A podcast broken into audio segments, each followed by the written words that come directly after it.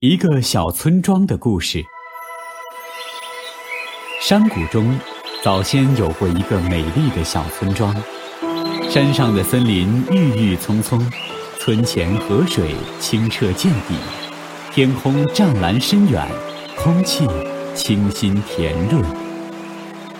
村里住着几十户人家，不知从什么时候起，家家有了锋利的斧头。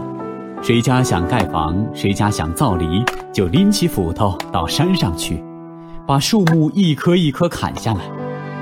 就这样，山坡上出现了裸露的土地。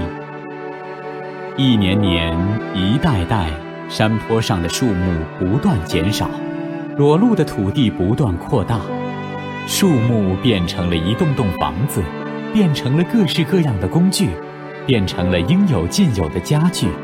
还有大量的树木随着屋顶冒出的柴烟，消失在天空了。不管怎样，家家户户靠着锋利的斧头，日子过得还都不错。然而，不知过了多少年多少代，在一个雨水奇多的八月，大雨没喘气儿，一连下了五天五夜，到第六天黎明，雨才停下来。可是。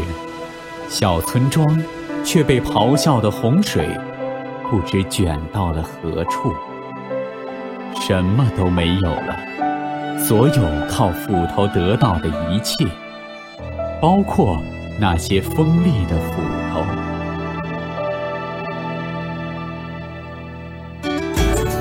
更多课文，请关注微信公众号“中国之声”。